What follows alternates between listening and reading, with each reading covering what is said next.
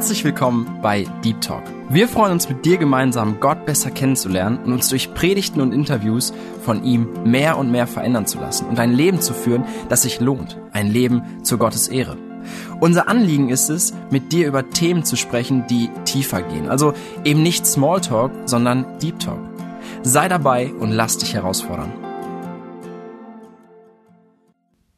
Ja, herzlich willkommen. Ich bin Nathanael und ich freue mich, dass ich heute zwei Gäste hier haben darf, die sich bereit erklärt haben, uns einiges zu erzählen von ihrer Zeit, die sie im Ausland hatten, aber nicht nur im Ausland, sondern vielleicht auch das ein oder andere Erlebnis, was sie danach hier hatten. Herzlich willkommen, Wally. Herzlich willkommen, Nikita. Cool, dass ihr euch die Zeit nehmt, dass ihr ja bereit seid, einfach von dem zu erzählen, was ihr mit Gott erlebt habt und ja, was daraus auch so entstanden ist, wie ihr, ihr euch verändert habt. Und zum Anfang würde mich total interessieren, wer seid ihr eigentlich?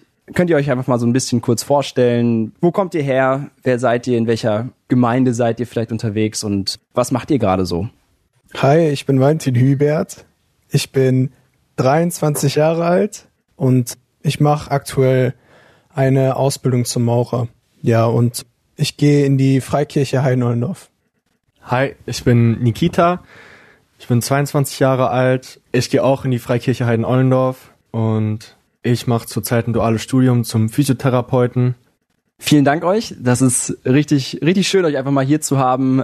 Ich kenne euch ja selber noch gar nicht so richtig gut, deshalb ist das für mich auch total interessant, das einfach zu hören, euch so ein bisschen kennenzulernen. Und ich finde, eine ganz entscheidende Frage, was wir auch in der, in der Bibel immer wieder finden, so die, die ersten Sachen, die so erzählt wurden, sind meistens die Geschichten, gerade im Neuen Testament, wie die Leute zum Glauben gekommen sind. Was war ihr Zeugnis? Und das würde mich bei euch auch total interessieren, weil ja, heute sitzt ihr hier als wahrscheinlich die Menschen, die ihr noch nicht immer wart unbedingt. Und mich würde echt total interessieren, wie seid ihr zum Glauben gekommen? Wie kam es dazu? Okay, also ich bin in einem christlichen Elternhaus aufgewachsen und ja, man war halt schon früh mit einfach mit Jesus konfrontiert. Also ich bin zur Kinderstunde gegangen, zu Teenie, zur Jugend und ja, war halt auch immer so mit dabei, bin auch gerne dahin gegangen. Aber das war eigentlich nur so, weil ja, man war halt, man war in einer christlichen Blase. Also mein komplettes Umfeld war christlich. Egal, ob ich zur Schule gehe, zu Hause, Freunde, alles also war verbunden sozusagen mit dem Christentum. Also ich meine, es war einfach so, keine Ahnung, es gab irgendwie keine andere Option. Und das war eigentlich auch so, ja, man war auch an Jesus so, ja, interessiert. Man wusste halt so, Jesus gibt es, aber ich meine, die Welt hatte einfach auch seine Reize und man hat eigentlich in beidem gelebt, also so irgendwie so ein Doppelleben geführt. Also man hat viel Müll gemacht, aber auch gleichzeitig ist man trotzdem dann regelmäßig zur Kirche gegangen und so. Und es war eigentlich immer so eine Zeit, wo das immer so hin und her war. Und das Ding ist, ich habe mich schon relativ früh bekehrt. Das weiß ich gar nicht mehr so genau.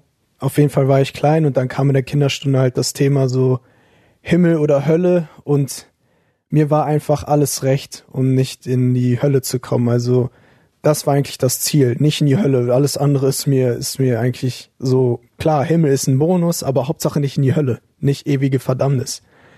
Und dann habe ich mich aus Angst bekehrt. Aber ich habe sozusagen die Liebe Jesu nie so wirklich verstanden. Ich wusste, dass Gott mich liebt, aber es ist eine Sache zu wissen und das andere wirklich, dass Gott dir das offenbart. Weil wenn Gott Offenbarung schenkt, dann passiert Veränderung. Und das war nicht der Fall. Also ich war dann sozusagen aus Angst bekehrt, aber ich habe ganz normal weitergelebt, als ob nichts wäre. Also ich meine, ein, eine Woche oder so hat man sich angestrengt und dann war es wieder abgeflacht. Und das war die ganze Zeit so. Also auch wenn irgendwelche Aktionen war, so wie Camps oder irgendwie so, war ich auch immer dabei. Und wie schon gesagt, nach zwei Wochen, nachdem die Camps waren, war man richtig halt richtig dabei und sagst so, boah Gott, du bist gut und ich liebe dich, aber so nach zwei Wochen war es wieder weg. Und das war die ganze Zeit so ein Hin und Her. Taufe genau das gleiche Spiel. Ich habe einfach verstanden, so, ja, ich will einfach öffentlich bekennen, dass ich Jesus liebe, aber so nach zwei Wochen alles wieder beim Alten.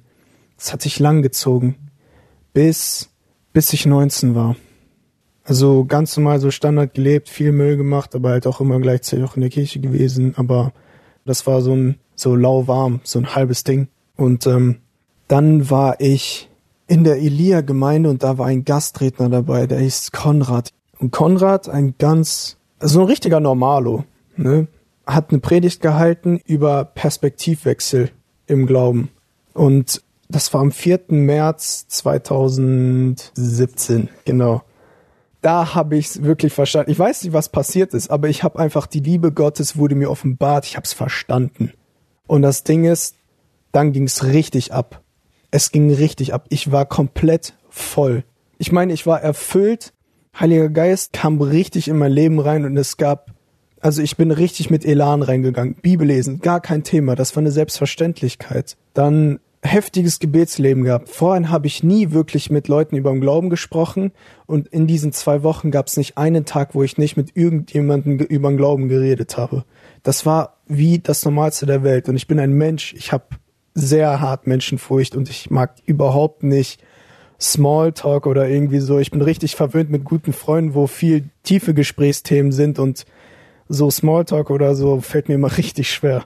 Ja, auf jeden Fall, das war eine richtig heftige Zeit, an die ich mich gerne zurückerinnere. Und das Ding ist, dann kam auch ein guter Freund von mir, der war bei Tool Nations und der hat da für ein halbes Jahr Jüngerschaftsschule gemacht. Und er hat er war Malawi und bevor er diesen Einsatz gemacht hat, er hatte ein sehr hartes Leben und hat viel, viel, viel Kacke gemacht, viel Alkohol und was weiß ich. Und er war sehr depressiv. Und ich wusste das, aber ich wusste nicht, wie dolle das war. Und das Ding ist, er hat wirklich so die Lebenslust einfach verloren, aber er hat trotzdem nach Gott geschrien. Und dann bei irgendeiner Konferenz oder so hat er dann gesehen, so, dass halt so ein Missionseinsatz angeboten wird und irgendwie war in seinem Herzen hat Gott einfach gesagt, mach das, mach das, mach das. Dann hat er es gemacht, ist dann, ist dann rübergegangen, kam dann wieder zurück und er war komplett verändert. Und das Ding ist, so in meinem Leben so, ich wollte ganze Sache mit Gott machen, aber irgendwie das war halt immer so ein Rauf und runter. Und bei ihm war eine Veränderung. Bei mir ist nie Veränderung passiert. Und deswegen das wollte ich haben. Und ich habe sehr, sehr, sehr, sehr viel Zeit mit ihm verbracht. Wir haben Nächte wirklich durchgelabert bis sieben Uhr morgens. Immer einmal pro Woche oder so. Sehr intensive Zeit und ich durfte sehr viel lernen. Und für mich war auch klar, irgendwie eines Tages will ich auch ins Ausland gehen und ja, auch so eine Erfahrung machen. Nicht, dass ich denke, so, ja, das ist die einzige Möglichkeit, Veränderung zu erfahren, aber einfach, man begibt sich bewusst in einer Situation, wo du alleine auf dich gestellt bist und in diesen Extremsituationen lernt man besonders schnell. Also dafür sind Einsätze sehr gut. Man lernt sehr, sehr schnell und man lernt Gott in sehr kurzer Zeit sehr intensiv kennen. Ja, und so kam es dann zu, dass ich dann irgendwann mal halt ins Ausland ging und ich meine, ich habe immer so Stück für Stück Veränderungen halt erfahren. Also durch jetzt zum Beispiel jetzt hier 4. März oder durch John und jetzt durch Track, also da in die Missionsorganisation, wo ich unterwegs war. Und es hat sich in den letzten Jahren so unglaublich viel geändert zum Guten. Und je mehr man Jesus einfach kennenlernt, desto mehr Spaß macht das Leben. Und man merkt auch wirklich diese unerklärliche Freude, von der Jesus redet, dieser Friede und diese Liebe und diese Gnade, die er gibt, wenn man aus diesen Sachen lebt. Man kann nur glücklich sein, wirklich. Jesus ist wirklich der, die Fülle gibt. Und ich bin komplett begeistert und ich will mehr ja, das ist so, wie es so aktuell aussieht. Ich meine, man kann auch 20 Tage noch drüber reden, da geht noch sehr tief ins Detail, aber so viel fürs Erste. Jo, ist eine nice Story, auch wenn ich die jetzt bestimmt schon 40 Mal gehört habe. Ermutigt das wieder jedes Mal aufs Neue. Danke. Genau, bei mir war es ein bisschen anders. Ich bin nicht in einem christlichen Elternhaus aufgewachsen, aber meine Eltern als sie nach Deutschland gekommen sind aus Russland, hatten schon früh irgendwie die Bekanntschaft mit Christen gehabt und dann war es auch so, dass mein Vater gesehen hat, so, yo, diese Menschen, die haben guten Einfluss auf das Leben, die trinken kein Alkohol oder zumindest nicht in Übermaß, die rauchen nicht, deren Kinder sind gut erzogen, die lieben die Menschen um sich herum und da hat sich mein Vater gedacht so, ey, ich will dasselbe für meine Kinder. Ich will, dass die genau in so einem Umfeld einfach aufwachsen, die gleichen Werte miterleben Genau, und so war es halt so, dass mein Bruder und ich schon eigentlich von Kindesalter in meiner Kirche waren, auch obwohl das eigentlich zu Hause nicht wirklich gelebt wurde. So, wir haben die ganze Kinderstunde mitbekommen, wir haben die Geschichten von Jesus erzählt bekommen und genau, das war irgendwie so meine Kindheit. zu Hause wurde das halt nicht wirklich gelebt. Unser Vater hat uns manchmal aus der Kinderbibel halt vorgelesen oder so, weil wir halt die Stories kennenlernen wollten, aber so, dass das jetzt mit unserem Herz irgendwas gemacht hätte oder so, war halt nicht der Fall. Und meine Mutter, die ist halt bis heute noch nicht gläubig, aber dazu später vielleicht noch was. Genau. Und so mit der Zeit war es halt so, ja, Kirche morgens am Sonntag dahin gehen und so, nee, kein Bock. Und zur Teenie zu gehen war dann auch irgendwie nicht mehr cool und dann haben sich noch die Gemeinden getrennt, in denen ich dann früher war und dann hat sich irgendwie alles so, so quergestellt. Irgendwie hatte ich keinen kein Bock mehr und dazu kam dann noch, dass ich in dem Moment in meinem Leben irgendwie ein falsches Ziel verfolgt habe. Ich wollte unbedingt, dass mein Vater stolz auf mich wird, aber ich bin in jeder Situation kläglich gescheitert, was das angeht. Und so ging es halt bei mir los, dass ich auch irgendwie Depressionen angefangen habe zu bilden und ich bin nicht da rausgekommen. Das war so ein Teufelskreis irgendwie. Egal, was ich versucht habe, um meinen Vater stolz zu machen, ich habe es nicht geschafft. So jedes Mal wollte ich irgendwie diese Anerkennung bekommen, aber was ich letztendlich bekommen habe, war einfach nichts so. Ich habe einfach, ich bin dem falschen Ziel hinterhergerannt. Und irgendwann mal war es dann so, dass das ist ja irgendwie der natürliche Prozess des Menschen. Wenn du gebrochen bist, du willst alles dafür tun, dass du dieser Gebrochenheit entfliehen kannst. Du bist auf der Suche. Eigentlich kennst du schon die Lösung. Die Lösung ist Jesus, aber dir ist es nicht bewusst. Du hast es im Kopf verstanden, aber dein Herz hat es noch lange nicht verstanden. Und da war es bei mir so, ich brauche einen Ausweg. Ich, ich, muss, ich muss findig werden. Und der erste Gedanke war so, boah, meine ganzen Freunde trinken Alkohol. Vielleicht hilft mir das jetzt auch so, aus der Realität rauszukommen und so weiter. Und ich probiere es einfach mal aus. Und so hat sich das dann ergeben, dass ich dann mit Freunden Woche über Woche auf Partys gegangen bin und mich einfach wöchentlich dann abgeschossen habe, mit dem Ziel, aus der Realität zu flüchten, aber gleichzeitig die Erfahrung zu machen, dass mich meine Gebrochenheit immer mehr und mehr einholt und dass ich immer mehr davon eingenommen werde. Es hat also letztendlich mich nur noch tiefer in das Loch hineingedrückt, das ich mir selbst gebaut habe, durch dieses falsche Ziel, was ich in meinem Leben hatte. Dann ging das so eine Zeit lang, knapp anderthalb Jahre. Genau, dann war ich 15,5, war ich wieder auf einer Party und ich war stockbesoffen, musste akklimatisieren, bin rausgegangen von der Party, musste so ein bisschen hin und her, habe mich irgendwann mal irgendwo ins Gras gelegt, habe einfach in den Himmel geguckt, alles hat sich gedreht und es war so, als ob Gott mit zu mir spricht, so, ey, was machst du gerade? Was machst du mit deinem Leben? Willst du weiter in Alkohol versuchen, deine Gebrochenheit zu verlieren oder willst du wahre Freiheit aus deiner Gebrochenheit finden? Was ist dein Ziel? Was, wonach jagst du gerade nach? Und das war so für mich so dieser Ruf so, ey, Jesus, Jesus hat die Freiheit vor mir liegen, ich muss ihn noch annehmen. Er ist die ganze Zeit hinter mir hergerannt, aber ich habe ja keine Augen im Hinterkopf, solange ich mich nicht umdrehe, kann ich das ja nicht sehen.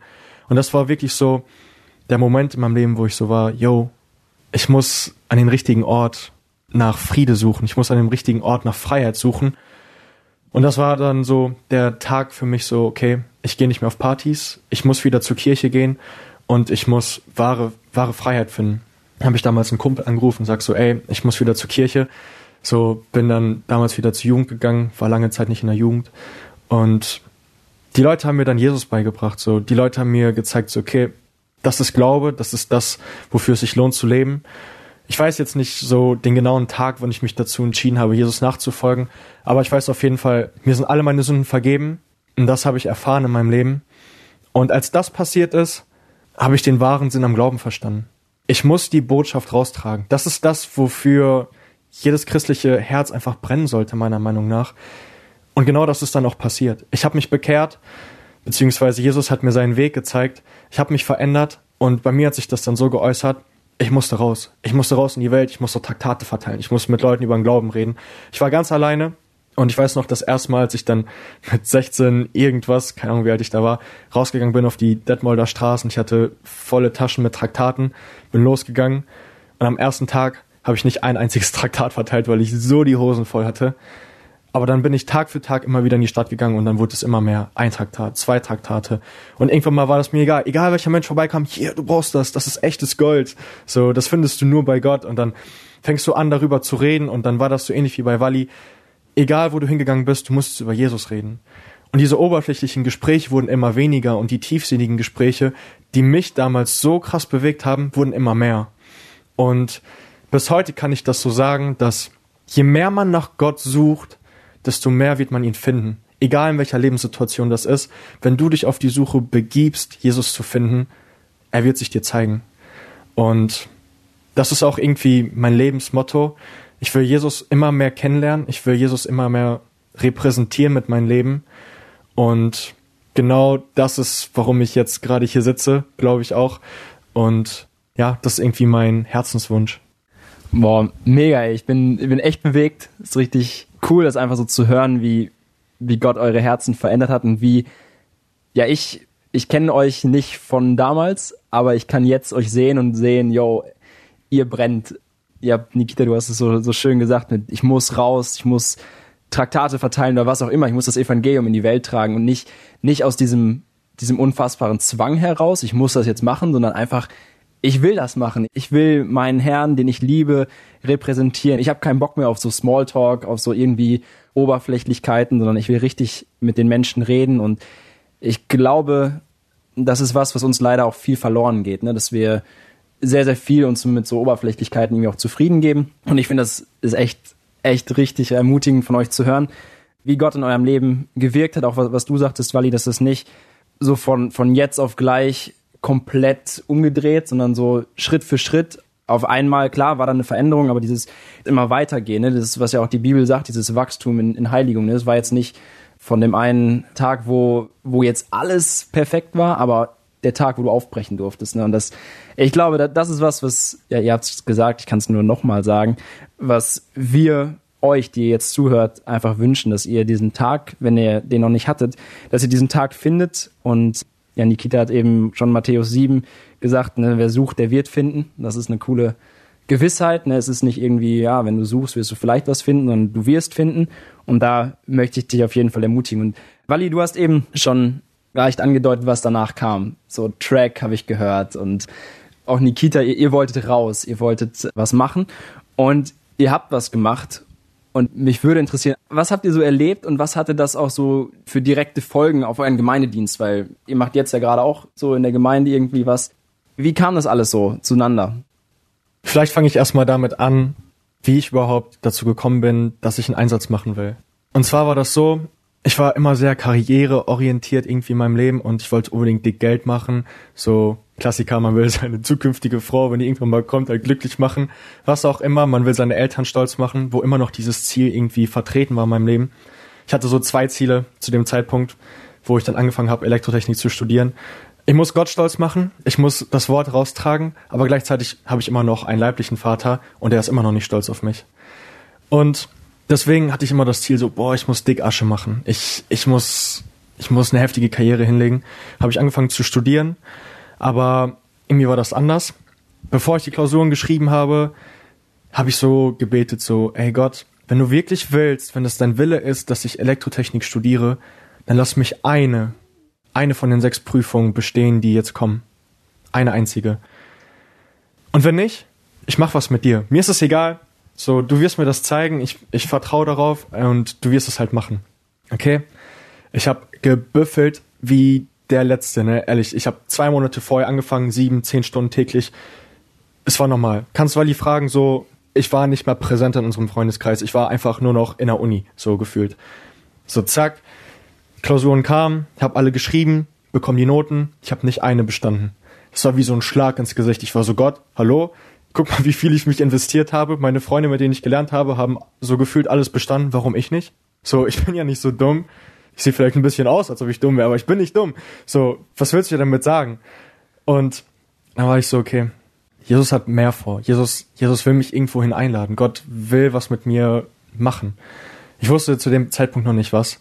Dann ist ein Monat vergangen und ich habe immer noch keine Antwort bekommen. Und dann kam die Yumiko und ich hatte damals selbst so einen Stand da von Lifestyle. Das ist so eine Arbeit, die ich schon länger einfach mit meinem Leben liebe, lieben gelernt habe und die ich einfach immer noch gerne mache. Und dann kam Judith Fast damals auf mich zu und fragt so, ey, kannst du mir mal einen Stand aufbauen? Ich kann das nicht. Ich so, jo, komm, alles klar, haben wir hingestellt. Und dann meinte sie so, ja, kennst du Track? Ich so, ja, ein paar Freunde von mir haben das gemacht. Sagt so, hast du Bock, da mitzumachen? Und dann habe ich ihr gesagt so, ey, Judith, weißt du, was ich heute Morgen gebetet habe? Ich habe gebetet, Gott, du hast mir monatelang nicht gezeigt, was du für mich bereithältst. Heute ist der Tag, wo du es mir zeigen wirst. Und die erste Person, die mich heute anspricht auf irgendeinen Einsatz, egal ob das Bibelschule ist, ein Einsatz, ob das Kurzzeit ist, Langzeit, ich mach das. Die erste Person, das, das war meine Bedingung irgendwie. Und dann habe ich gesagt, so ja, das habe ich heute Morgen gebetet, ich bin dabei. Und so bin ich halt bei Track gelandet, beziehungsweise bei MB-Mission. Und das war so der Weg Richtung Missionserfahrung, würde ich das jetzt mal nennen, außerhalb von Deutschland. Okay, schön und gut, dann alles so, die ganzen Papiere erledigt und so weiter. Auf einmal saßen wir dann im Flieger mit drei Deutschen Richtung Kanada, sind da angekommen. Und dann habe ich auch, glaube ich, schon meine erste Lektion gelernt. Ich habe grundlegend vier Dinge auf Track gelernt, die mich so bis heute begleiten. Und die erste Sache war Gastfreundschaft. Und zwar war das so, dass unser Gastvater zwei Kinder hatte, die er adoptiert hatte. Er konnte selbst keine Kinder kriegen und beide hatten eine geistliche Behinderung.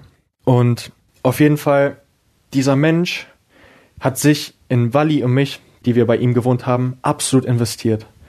Es gab keinen Tag, wo er uns nicht das Essen ausgegeben hat. Es gab keinen Tag, wo er nicht gesagt hat, okay, heute unternehmen wir etwas oder heute machen wir nichts oder so. Es war immer was durchgeplant und ich habe mich gefühlt so ein bisschen, als ob ich im Hotel wäre. Du kommst da rein, so es gab keine Rezeption, sondern du wurdest nur herzlich willkommen gehießen, so mit den Händeschütteln. Das war so ein Hotel wie, du gehst da rein und du fühlst dich direkt zu Hause. So, so war das. Also jetzt nicht Hotel, Hotel, aber ihr wisst, was ich meine. Und du gehst da rein und es war einfach Friede im Haus. Und die Leute sorgen sich um dich. Und ich wusste so, ich muss das machen. Wenn ich nach Deutschland komme, mein Haus soll für jeden offen stehen. Und das war, glaube ich, die erste Sache, die ich gelernt habe auf Track durch diese Menschen, die Jesus über alles andere in ihrem Menschen lieben. Obwohl die so schwierige Verhältnisse haben mit ihrer Familie, haben die uns wahre Liebe gezeigt. Und das fand ich so krass. Das hat mich richtig ermutigt, genauso in meinem Leben dann auch durchzustarten. Die zweite Sache, die ich gelernt habe, kam dann so fünf Wochen später, als dann schon Track angefangen hatte, als wir die ganzen Seminare hatten. Und dann waren wir in Nanaimo, das so eine Insel auf Vancouver Island, da hatten wir so einen kleinen Ausflug gemacht. Dann haben wir Basketball gespielt und ich liebe Basketball. Und wir haben halt gespielt und dann hat, haben wir uns so später irgendwie hingesetzt und dann mit dem Leiter. Er guckt mich an und hat mir so gefragt, so, ey, darf ich direkt zu dir sein? Und ich so, ja, ich weiß zwar nicht, worauf du hinaus willst, aber okay, ja, sag einfach mal. Und dann sagt er so, du hast ein richtig großes Problem in deinem Leben. Und ich so, was meinst du? Und dann hat er damals gesagt, you are freaking pride. Und ich war so, hä, was meinst du? Wie, ich bin stolz. Was meinst du, was ist stolz? Und ich habe das gar nicht verstanden. Und dann hat er mir wirklich mein Leben so irgendwie auf den Tisch gelegt. Und auf einmal habe ich verstanden, egal in welcher Lebenssituation ich bin, ich bin immer stolz oder falsch demütig. Egal, ob das beim Basketballspielen ist, dass ich denke, dass ich der Beste bin und dass ich immer den Ball reinmache oder immer besser bin als jeder andere. Egal, ob es dann damals zum Beispiel ein Beispiel für falsche Demut. Ich war immer in einem Küchenteam bei uns in der Gemeinde, weil ich liebe Kochen und da war ich immer der Jüngste, so, weil wer interessiert sich schon für Kochen, besonders für Hochzeiten und so. Das ist, ich bin lieber auf einer Hochzeit anstatt zu kochen. Und dann war ich da und ich habe immer die Pilze gemacht und die waren lecker. Und dann kamen immer Leute da so hin und sagen so, ja, wer hat denn die Pilze gemacht? Und dann war ich so, ich war das. So nach dem Motto, ne? Und letztendlich war ich da und ich habe es einfach nur genossen, die ganze Anerkennung abzusammeln und ich habe das nicht für Gott gemacht. Ich habe das für mich gemacht. Da kamen die älteren Leute boah, du bist ja so talentiert und du kannst das so gut. Und ich so, ja, ja, ich kann das richtig gut. Ich habe nie Gott dafür die Ehre gegeben. Das sah vielleicht so aus, dass ich jetzt einen Dienst in der Gemeinde mache und so richtig dahinter stehe. Es war absolut ekelhaft. Als Fred das damals zu mir gesagt hat, ich habe ich hab mich selbst von mir geekelt, weil ich mich so widerlich und eklig fand, weil ich will eigentlich dienen, aber ich habe mein Ziel absolut verfehlt. Und ich war so, nee Mann, das muss sich ändern. Und dann war es halt wirklich so, ab diesem Tag bin ich jeden Morgen aufgestanden, ich bin auf die Knie gegangen, ich habe gesagt, Gott, hilf mir demütig zu sein, hilf mir wirklich demütig zu sein und hilf mir zu dienen, so wie du es machen würdest. Dass ich den Leuten die Füße wasche, egal für welche Sachen, mir fehlen die Worte dafür gerade, dass ich demütig bin, dass ich der Letzte bin. Und das war seit da an mein tägliches Gebet. So wirklich jeden Morgen muss ich damit anfangen und jeden Abend muss ich damit aufhören. Weil wenn du nicht demütig bist, dann dann heuchelst du deinen Glauben vor. Und das wollte ich nicht. Ich wollte wahren Glauben leben. Und das habe ich da verstanden. Und dann hieß es auch so, ich bin aufgestanden und ich bin öfters als erstes aufgewacht in dem ganzen Haus, weil ich immer morgens mit meinen Eltern telefoniert habe. Ich gehe in die Küche und da war immer dreckiges Geschirr. Und dann fing das so an. Du siehst das Geschirr, machst es sauber, keiner hat es gesehen, du bekommst von niemandem Anerkennung. Und langsam habe ich verstanden, ey, das machst du für Gott. Du machst das für Gott sauber. Du machst das nicht für einen Menschen sauber. Das muss niemand sehen. Und dann siehst du irgendwie Dreck auf dem Boden, hebst es auf, keiner hat's gesehen. Ey, du machst das für Gott. Dann stellst du dich in die Küche, machst deine Pilze und dann sagst du, ey, ich mach das für Gott. Und Kochen ist auch Anbetung. Und das hat sich etabliert in meinem Leben und das konnte ich tief verstanden. Jesus hat mir die Erkenntnis dafür gegeben und das war absolut heftig. Die dritte Sache, die ich auf Track lernen durfte, war es, mutig zu sein. Mutig zu sein, Leute anzusprechen auf auf Sünde, Leute anzusprechen, auf den Glauben. Und mir fällt jetzt eine Geschichte spontan dazu ein. Und zwar war es so, dann wurden wir ausgesendet nach Litauen. Das war die zweite Woche, die wir in Litauen waren. Ich hatte noch übelsten Jetlag. So, bei mir hat sich das extrem lang gezogen. Wir setzen uns in den Bus rein, wollten abends nach Hause. Und da war so ein Typ im Bus, der hat die ganze Zeit so gehumpelt. Der ist reingekommen und hat schon gehumpelt, so richtig heftig. Und es war so, als würde so Gott mich so anstupsen, so, ey, du sprichst die gleich an, so, Du musst sie jetzt ansprechen. So, da, da führt kein Weg drum herum. Du musst das machen. Und ich war so, nee, Mann, warum sollte ich das machen? Und dann steigen wir aus dem Bus aus. Ich habe die Person nicht angesprochen. Und die Person steigt an der gleichen Bushaltestelle aus wie wir. Ich so, Gott, nee, ich will nicht. Ich bin todmüde. Mir geht's nicht gut und ich habe gerade absolut keinen Bock. Und ich habe Angst. Das stand im Vordergrund. Ich hatte Angst. So, was ist, wenn die Person nicht Englisch spricht? Was ist, wenn die Person keinen Bock hat auf Glauben? Ich hatte Angst. Und wir gehen weiter. Wir haben die Person überholt, weil die so krass gehumpelt hat. Und wir gehen so 50 Meter weiter und Jesus klopft wieder an. Sagt so, ey, du musst dich umdrehen. Diese Person ist offen. Geh doch zu ihr und sprich mit ihr über den Glauben. Ich habe gebetet, Jesus, ich brauche deine Kraft jetzt. Ich brauche deinen Mut. Du musst mich mutig machen hierfür. Ich habe mich umgedreht. Ich habe mein Team gesagt so, ey Leute, wartet nicht auf mich, das wird länger dauern bin zu dieser Person hingegangen, sag so, hey, what's up? So nach dem Motto, bin mit ihm ins Gespräch gekommen, konnte ihm das Evangelium erklären, konnte für ihn beten und es war gut. Eine Woche später gingen wir einkaufen und wo sitzt die Person? An der Kasse. Und seit dahin haben wir die jede Woche beim Einkaufen gesehen. So, die Person hat sich bis jetzt nicht bekehrt, aber die Person weiß, wo die Gemeinde ist, in der wir gedient haben.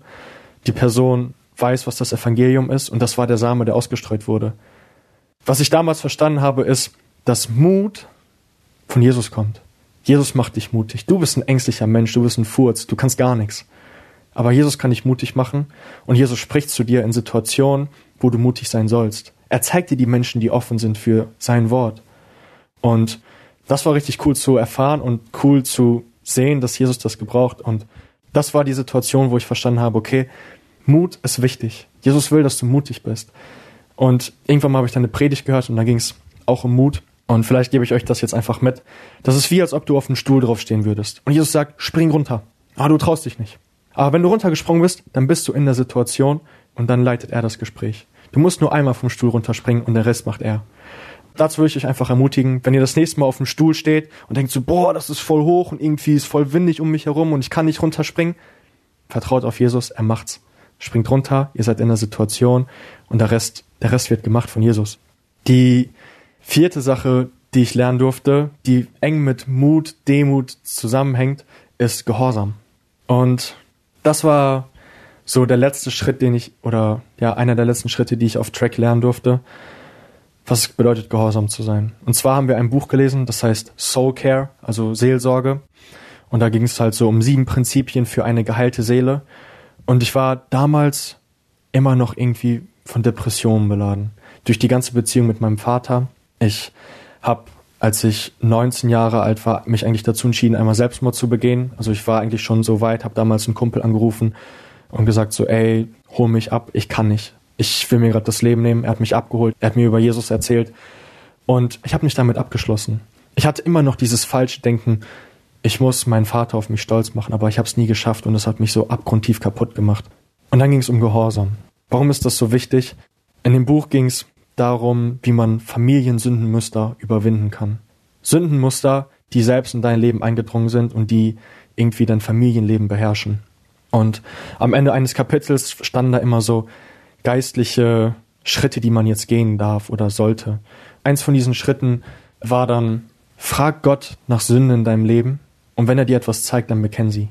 Ich war so, ja, witzig, so, wird eh nichts passieren, so, hab mich hingesetzt, bete, ja Gott, ich weiß nicht, ob du jetzt gerade zu mir sprechen willst, so, ob ich Sünde in meinem Leben habe oder nicht. Ich sehe eigentlich keine Sünde in meinem Leben. Ich will jetzt offen dafür sein, so, mach mich offen dafür, mach mein Herz einfach offen dafür. Amen. Bam. Eine Reihe an Sünden. Ich war so, boah, was geht ab? Wie? So auf einmal wirklich von bis vor zwölf Jahren kamen da so Sünden zustande, so, ja, und der Auftrag war, du gehst jetzt zu diesen Menschen und du bekennst die Sünde und du fragst nach Vergebung. Du tust Buße. Ich war so, das kannst du nicht von mir verlangen, Gott. Das ist so weit hergeholt und es sitzt so tief. Und dann fing es an. Mein kleiner Bruder, ich war sehr neidisch auf ihn immer. Und ich war immer darauf neidisch, dass er mehr Geld hatte als ich. Wie kann das sein, dass dein kleiner Bruder mehr Geld hat als du? So, das geht ja nicht. Fit so. Und der hat mich halt auch immer so ausgezogen, was geldtechnisch war. So, und ich war immer neidisch. Und irgendwann habe ich angefangen, immer so zu seiner Spardose zu gehen und einen Fünfer rauszunehmen. Dann mal einen Zehner, 20, habe mich mehr getraut, 25. Und so kam es einfach mit der Zeit, dass ich ihm bestimmt 300, 400, 500 Euro geklaut habe. Einfach meinem kleinen Bruder, weil ich neidisch war. Und ich habe das nie ihm erzählt, nie. Und dann war es so, ja, sag ihm das, ruf ihn an, erzähl ihm das. Und das war meine erste Begegnung, also das war die erste Sünde, die ich dann sozusagen, wofür ich Buße getan habe vor einer anderen Person. Ich rufe ihn an, ich sag so, ich habe FaceTime gemacht, so, ja, ich habe dir Geld geklaut. Ich habe dich so oft beleidigt in meinem Leben. Ich habe deine Seele zerstört gefühlt und es tut mir wirklich leid. Bitte vergib mir dafür. Ich war schon so ein bisschen am Weinen und er sagt einfach so, Nikita, ich liebe dich über alles andere, ich liebe dich von ganzem Herzen. Ich vergebe dir und du gibst mir keinen Cent wieder. Und ich war so, boah, dieses schwarze Loch, was in meinem Herzen wird, wird langsam hell. So, da kommt Jesus rein, er sagt so, sei gehorsam, ich will dich dafür belohnen. Ich will deine Seele reinmachen, so langsam. Und das habe ich erfahren, einfach durch diese Worte, ich liebe dich von ganzem Herzen und dir ist deine Sünde vergeben. Dann rufe ich den Nächsten an, mach dasselbe, weil ich ihn mal geschlagen hatte in der Schule. Und wir haben drei Stunden geredet über Jesus und es war gut. Er hat mir vergeben, ich habe ihm vergeben, weil wir uns immer gestritten haben. Und dann ging es weiter. Die nächste Person angerufen, die nächste Person angerufen. Und dann war die die Sache mit meinem Dad. Und ich dachte immer, mein Dad wäre der Schuldige, dass er die ganze Zeit nur das Schlechte macht und mich nicht anerkennt. Und dann habe ich dafür gebetet, Gott, zeig mir die Sünde, die ich in der Beziehung gemacht habe. Zeig mir die Sünde, wo ich der Schuldige war in dieser Beziehung. Ich habe das gebetet und ich habe alles erkannt so. Gott hat mir die Erkenntnis dafür gegeben. Ich habe damals nicht gecheckt, dass es eine Sünde ist, seinen Vater hinter seinem Rücken zu beleidigen oder ihm den Mittelfinger zu zeigen, wenn man in den nächsten Raum reingeht oder vor seinen Freunden zu lästern oder was auch immer. Ich habe das nicht erkannt und dann habe ich es auf einmal verstanden und ich wusste so, das ist das Härteste, was du jemals in deinem Leben gemacht hast. Deinen Vater jetzt anzurufen, obwohl ich so voll mit Schmerz und beladen war und ihm um Vergebung zu bitten für so eine große Sache. Und an einem Abend habe ich ihn dann angerufen. Ich sag so, Papa, wir müssen reden. Wir müssen über Mut reden und Gehorsam. So habe ich das Gespräch damals angefangen. Und dann habe ich irgendwann mal gesagt so, ey, du weißt ja, dass ich Selbstmordgedanken hatte. Du weißt, dass es mir richtig schlecht ging. Und ich muss mich bei dir entschuldigen. Und dann habe ich gesagt, Papa, es tut mir leid, dass ich, dass ich dich gelästert habe. Es tut mir leid, dass ich dich mit jedem beliebigen Schimpfwort, was ich in meinem Kopf kenne, beleidigt habe. Es tut mir von tiefem, tiefsten Herzen leid, dass ich das gemacht habe. Bitte vergib mir für meine Sünde. Ich habe geweint, er hat geweint und er hat gesagt, ich werde das niemals in meinem Leben vergessen. Egal, was du jemals in deinem Leben gegen mich sagen würdest oder tun würdest, ich würde dich immer von ganzem Herzen lieben. Ich werde dich immer von ganzem Herzen lieben. Und ich werde dir immer vergeben, weil Jesus uns das gibt. Und dann war ich frei. Dann war die Sünde gegessen weil ich gehorsam gewesen bin, weil Jesus mir den Mut und den Gehorsam gegeben hat dafür. Und das sind die Dinge, die ich grundsätzlich auf Track gelernt habe. Ich möchte ein Haus haben, wo jeder Mensch willkommen ist, wo sich jeder zu Hause fühlt. Ich möchte demütig wandeln, egal in welcher Lebenssituation. Ich will immer der Letzte sein. Das ist unglaublich schwer. Ich versag täglich da drinnen. Ich möchte mutig sein, wenn Jesus zu mir spricht, dass ich auf eine Person zugehen will oder soll. Und ich möchte gehorsam sein, wenn Sünde auftritt und die ansprechen, wenn sie mir einfällt. Und Leute, ich sag's euch, es lohnt sich. dieses schwarze Loch, was ich in meinem Herzen hatte, was so tief ging, wo die Leiter, die ich runtergeklettert bin, immer tiefer reinging, das wurde zugemauert. Das wurde nicht nur zugemauert, das ist von Licht übergesprungen und ich bin frei. Es gibt diese Verse, wo Paulus zu den Leuten spricht, ich bete dafür, dass euer Herz in Liebe überströmt. So fühlt sich das an, in Liebe zu überströmen. Also für mich, so, wenn Leute dir vergeben für die Sünden, die du getan hast. Zum Teil. Aber gleichzeitig ist es jetzt mein Auftrag, diese Liebe, die ich erfahren habe, meinen Mitmenschen weiterzugeben. Und das ist, glaube ich, auch so die Zeit, wie ich sie jetzt beschreiben würde. Da, wo ich bin, präsent sein. Und da, wo ich bin, die Liebe Jesus zu verkündigen. Das ist mein Auftrag, wofür ich gerade lebe. Das ist mein Auftrag, den ich gerade sehe für mich persönlich. Und genau, das zu meinem Einsatz. Boah, ey, ich staune echt. Also es ist, das ist bewegend, das ist extrem Hammer und ich glaube, du hast da richtige, richtige Schätze gefunden. Ich feiere es komplett, wie du das so auch teilst und erzählst und diese Freiheit einfach real ist. Das ist, finde ich, voll authentisch und das bewegt mich auch. Ich musste gerade auch viel, viel nachdenken und ich finde, sowas ist einfach Wahnsinn. Wenn ich jetzt auch so an die Bibel denke, wo, wo steht, da wo Menschen ihr Zeugnis erzählten, da kamen unfassbare Mengen an Leuten zum Glauben, ne? wenn sie sehen, da hat Gott in den Herzen gewirkt und ich habe, glaube ich, gerade so einen kleinen Teil von deinem überlaufenden Herz abbekommen. das ist echt cool. Und ich freue mich heftig auch zu hören, Wally, was hast du erlebt?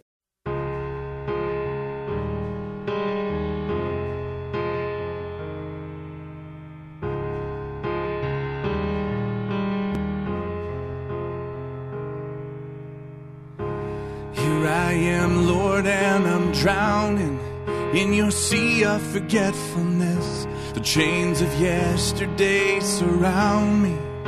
I yearn for peace and rest. I don't want to end up where you found me. And it echoes in my mind, keeps me awake tonight. I know you've cast my sin as far as the east is from the west. And I stand before you now as, as though I've never sinned. But today I feel like I'm just one mistake away from you leaving me this way. Jesus, can you show me just how far the east is from the west? Cause I can't bear to see the man I've been come rising up in me again. In the arms of your mercy, I find rest. Cause you know just how far the east is from the west, from one scarred hand to the other.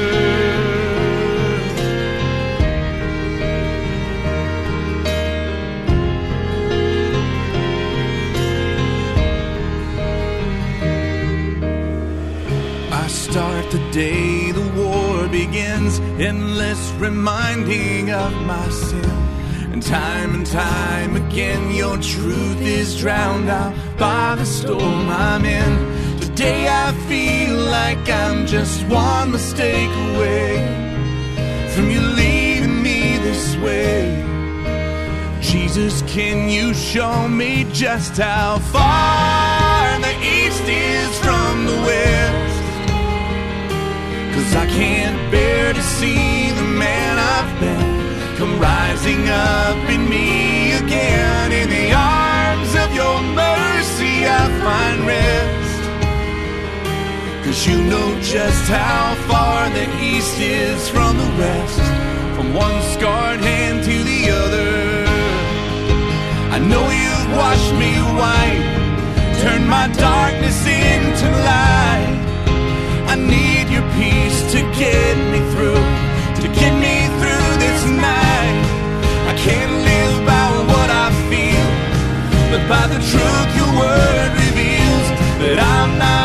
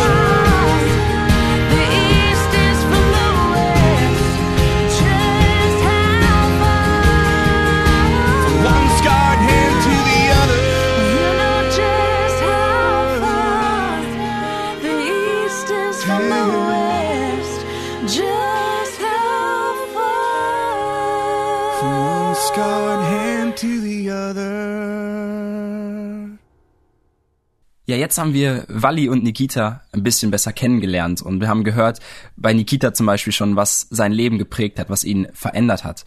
Und ich freue mich schon sehr auf nächste Woche. Nächste Woche werden wir nämlich hören, was Wallis Leben geprägt hat. Was hat ihn verändert? Wir werden auch noch einige andere Geschichten hören von ihrer Zeit dann in den jeweiligen Ländern, in ihrem Dienst und noch die ein oder andere Geschichte, was sie so erlebt haben, was sie verändert hat.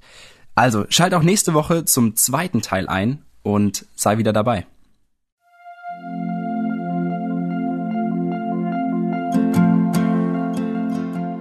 Schön, dass du heute dabei warst. Wenn es für dich ein Segen war und du etwas mitnehmen konntest, dann teile Deep Talk gerne mit deinen Freunden und fühle dich frei, auch uns ein Feedback zu schreiben. Wir würden uns da sehr darüber freuen. Wenn du heute zum ersten Mal dabei warst oder eine Sendung verpasst hast, kannst du alle vorherigen Sendungen auf Spotify oder auf Soundcloud finden.